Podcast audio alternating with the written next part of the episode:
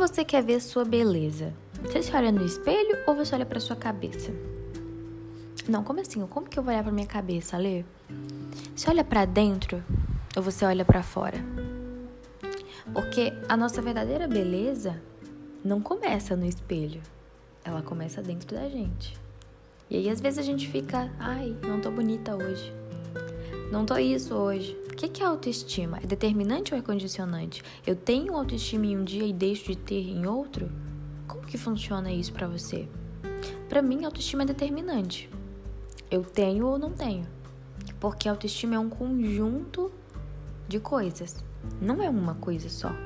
É um conjunto de uma coisa que vai gerando outra, que vai gerando outra, que produz outra, que você aloca outra.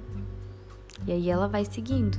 Em determinados momentos ela vai estar tá mais alta, em determinados momentos ela vai estar tá mais baixa, mas ela nunca vai deixar de existir a partir do momento que você a tiver conquistado. Ontem eu recebi uma pergunta no meu Instagram sobre felicidade.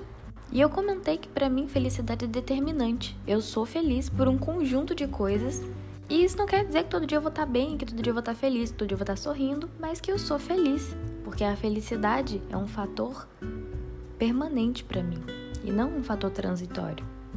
E aí uma pessoa comentou que é como a autoestima para ela.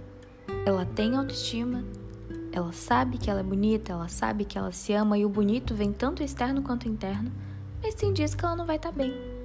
E tá tudo bem. Ou não tá bem? Conta pra mim.